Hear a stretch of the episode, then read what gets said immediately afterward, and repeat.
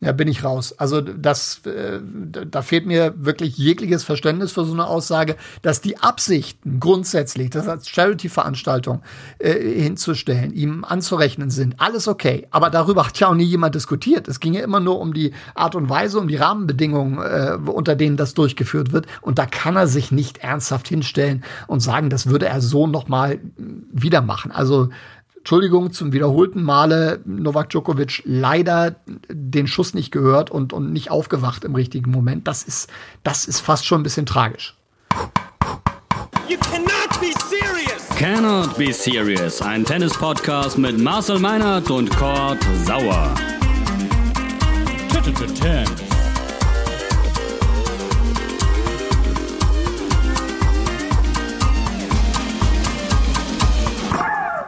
Premiere. Hallo und herzlich willkommen zu Cannot Be Serious, ein Tennis-Podcast aus dem Hause Thames. Äh, herzliches Willkommen, ich begrüße euch. Mein Name ist Kurt Sauer. Ich bin quasi Gründer von Thames. Tennis macht Spaß, kleine Instagram-Plattform.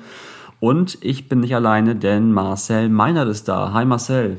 Hi Kurt, ich freue mich riesig, nicht nur, dass es in Sachen Tennis endlich wieder losgeht, sondern vor allem, äh, dass ich jetzt häufiger mit dir hier äh, ein bisschen Spaß machen kann. Ja, mal schauen, wie ich das finde die nächsten Wochen.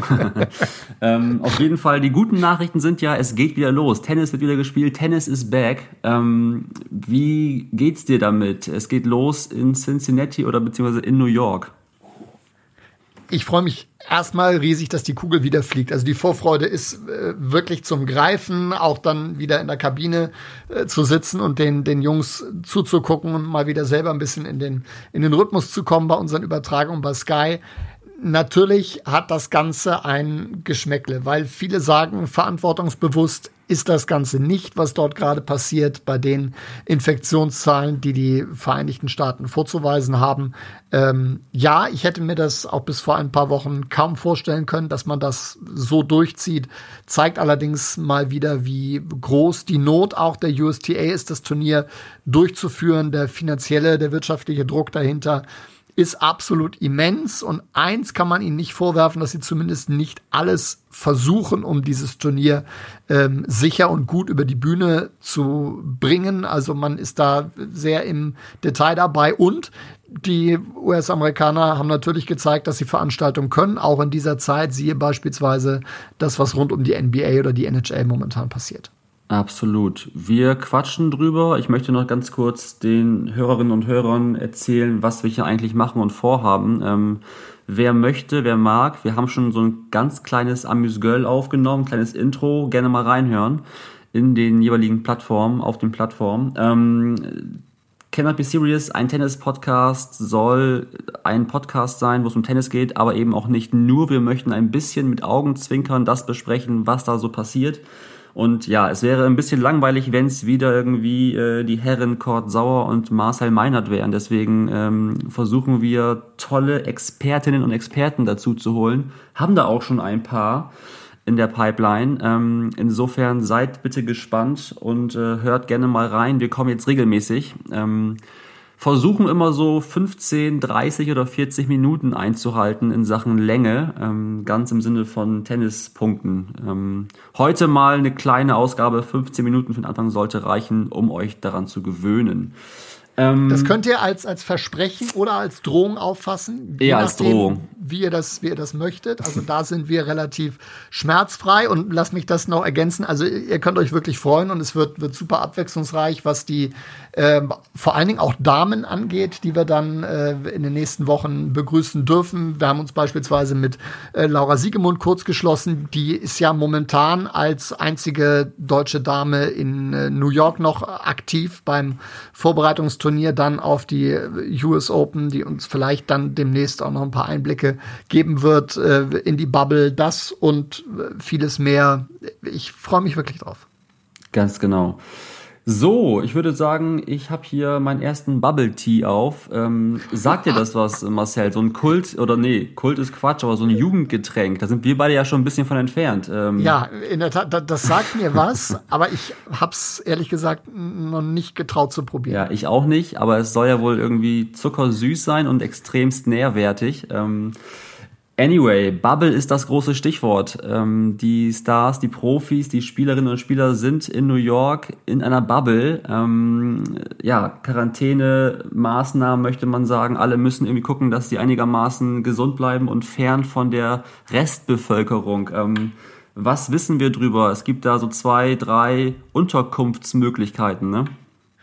Ja, die allerdings sehr beschränkt sind. Also ich glaube, es sind insgesamt drei Profis. Darunter ist äh, Novak Djokovic, die sich ein separates Haus, Wohnung abseits äh, dieses Marriott Hotels auf Long Island äh, gemietet haben.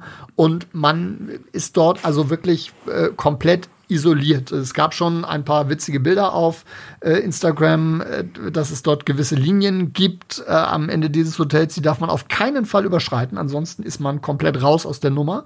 Ähm, es wird vers versucht, für Abwechslung zu sorgen. Die Turnierdirektorin hat das Ding das Manhattan Project genannt. aufgrund des historischen Bezugs fand ich das ein bisschen unglücklich. Äh, die Idee äh, ist, Manhattan zu den Spielern zu bringen, wenn die Spieler nicht nach Manhattan können. Alles, was man so hört, boah, es ist so mäßig gelungen. Also Entertainment äh, in diesem Hotel, na ja, es gibt so einen Flipperautomat, eine Tischtennisplatte, mm. die Coffee Station soll, soll zentraler Treffpunkt sein. Darüber hinaus Mittelklasse-Hotel, maximal. Also da muss man, glaube ich, schon jetzt kreativ sein, um die Zeit rumzukriegen, äh, ohne die da jetzt zu sehr bemitleiden zu wollen. Ich habe bei Francis TFO gesehen, äh, der hat sich eine kleine Golfstation aufgebaut im Zimmer und einen Basketballkorb an die Tür gehangen. Ähm, ja, das ist natürlich auch wieder so, wenn ich an Bubble und Bubble Tea denke, dann ist es ja schon fast die Bubble TFO Party. oh mein Gott, das Niveau muss noch ein bisschen besser werden hier im Thames Podcast. Da, kommt, da kommt was auf uns zu die nächsten Wochen. Meine Güte. Wir müssen so einen Counter machen für die ganzen miesen Gags, dann gibt es irgendwie eine Strafe am Ende für mich. Das, das sehe ich schon kommen. Nein, aber es ist schon spannend, wie die, wie die Profis das jetzt irgendwie rumkriegen müssen, diese Zeit auch in diesen Hotels. Also äh, Jill Simon mit Playstation spielen irgendwie ja ganz viele gepostet. Ähm, wir hatten ja mit Laura Siegemund gesprochen, die sagt, die versucht dann eher so ein bisschen literarisch ähm, sich zu unterhalten mit Büchern und Co. Aber ja, es ist spannend. Was macht man zwischen diesen ganzen Matches und diesen ganzen Vorbereitungsspielen? Also es ist wirklich verdammt viel Zeit, die du da ja.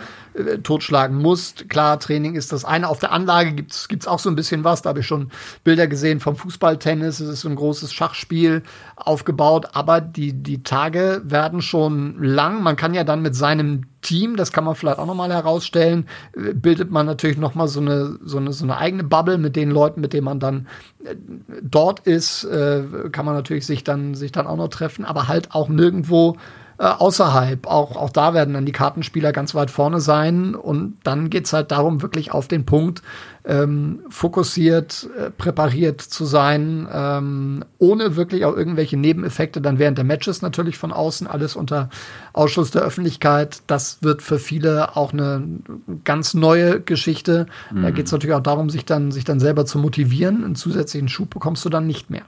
Das ist so ein bisschen wie diese ganzen Promis im Big Brother Haus gerade in Deutschland. Ne? Also du hast irgendwie sehr, sehr viele bekannte Gesichter, ähm, hast viele, viele Kameras und keiner darf raus. Und am Ende gibt's irgendwie viele Verlierer. Also ich frage mich echt, was passiert, wenn jemand wieder positiv ist. Dann ist es ja für den Tennissport wieder gefühlt ein sehr großer Rückschritt, ein großer Schaden. Ähm, kann das alles so funktionieren? Jetzt gibt es irgendwie die ersten oder den, den ersten Fall. Ich glaube, ein, ein Physio oder ein Trainer ist positiv getestet worden. Ähm, zwei Spieler dürfen direkt nicht mehr teilnehmen an den ähm, Cincy Masters. Wie siehst du das, dass einige Spieler nicht teilnehmen dürfen und dass auch viele nicht anreisen wollten aus Sicherheitsgründen? Die Wertigkeit von diesen Titeln, die da gerade vergeben werden, auch US Open, ähm, wie ist das einzuordnen dieses Jahr? Das kann man natürlich von verschiedenen Seiten äh, betrachten und, und muss da, glaube ich, auch vorsichtig sein, irgendwie zu sagen, okay, der macht's jetzt richtig, beispielsweise Stan Wawrinka, die jetzt in Europa bleiben und alle, oder Julia Görges und alle, die äh, dort anreisen, handeln verantwortungslos. Also es fiebern jetzt einfach auch alle darauf hin, wieder ihrem, ihrem Job nachgehen zu können. A, Geld zu verdienen und, und, und dann aber auch wieder in so ein gewissen Rhythmus, in so einen gewissen Alltag zu kommen, wie andere Leute im, im Job dann einfach auch. Ähm, und auch einige, die, die altersbedingt einfach nicht mehr so viel Zeit haben, die sagen, okay, ich will jetzt einfach die Chance äh, nutzen, auch bei einem Grand Slam Turnier nochmal weit zu kommen, unter welchen Bedingungen auch, auch immer. Ich weiß nicht, ob die dann unbedingt sagen, okay, es kommt mir jetzt eigentlich gerade zu Pass, dass die Top-Spieler nicht mit dabei sind. Bei den Damen sind es ja sechs der ersten zehn der Welt, die, die nicht spielen können. Das kann dir aus verschiedenen Gründen aber auch bei jedem, bei jedem anderen Turnier passieren. Ich weiß nicht, ob damit automatisch die Wertigkeit weg ist. Die Emotion wird eine andere sein, das ist ganz klar, wenn da niemand beim Finale im Stadion ist aber die Herausforderung ist halt auch eine ganz spezielle, eine mhm. ganz andere. Du musst dich auf ein, ein komplett neues Szenario einstellen, dich, dich adaptieren, bist möglicherweise da dreieinhalb Wochen in, in, in Quarantäne und dann ist das am Ende der, der Tennis Big Brother Sieger 2020. Also jetzt mag da einer Abstriche vornehmen, durchaus, aber derjenige, der, da, der sich da dann durchbeißt und am Ende dann, dann oben ist, der hat auch eine Leistung gebracht. Und ja. ich weiß nicht, ob man das dann zwingend gering schätzen muss. Marcel, wir machen eine ganz kurze Werbung, aber eine unbezahlte. Ähm, wir kriegen hier einen Spot reingeflogen. Ähm, ja, bis gleich. Ich habe mir ein Bett 1 Aces-Ticket gekauft. Ich auch. Habe ich mir nicht leicht gemacht, die Entscheidung. Ich schon. Das hat Papa ein Vermögen gekostet. Aber wie er immer sagt, Tennis hat halt seinen Preis. Das beste jemals getestete Tennisticket, sagt Mama, kostet 189 Euro. Gar nicht. Doch. Nein! So, da sind wir auch schon wieder. Ähm, Hashtag unbezahlte Werbung. Wir sprechen über die Bubble, über ähm, Cincy und über Draw. Ganz kurz zum Draw, Marcel. Ähm, Wenn es gut oder schlecht läuft, Fragezeichen, dann spielt Sascha Zverev direkt gegen Andy Murray. Der muss zuerst gegen Francis TFO ran.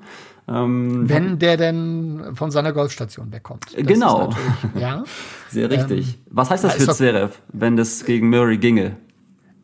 Ja, von 0 auf 100 würde ich sagen. Ja. Aber auch gegen Francis Tiafoe, der hat ihn in Cincinnati schon mal richtig vorgeführt. War das letztes Jahr oder das Jahr davor? Ich bin mir gar nicht mehr ganz sicher. Wäre auch noch eine Rechnung offen und, und äh, gegen Murray hey, großartig. Also komm, lass die Spiele beginnen. Ähm, bei Andy Murray ist ja auch mal dann noch die Frage, okay, wie geht's denn in so einem langen Turnier wirklich mit der, mit der Hüfte? Den haben wir das letzte Mal beim Davis Cup gesehen, letztes Jahr in Madrid, das ist auch schon wieder etwas her.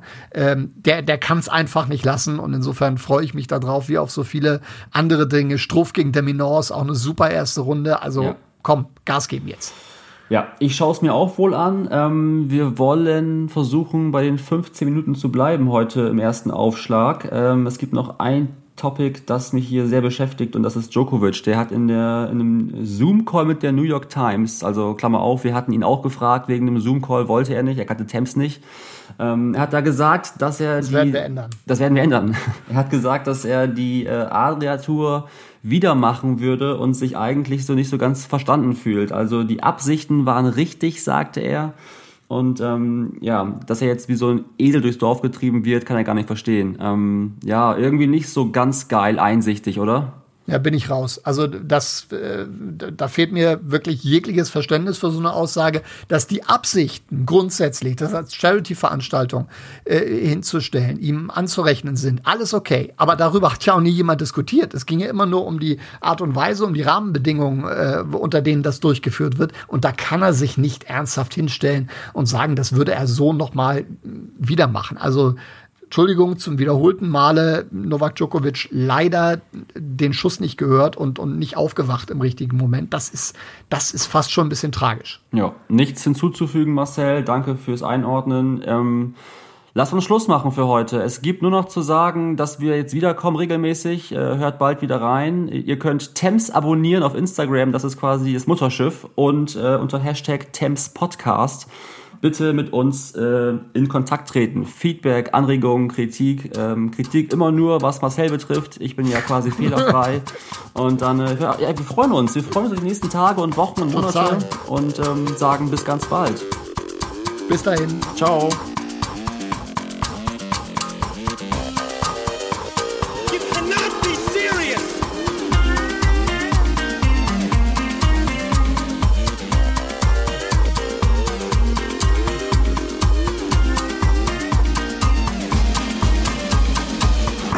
Tennis.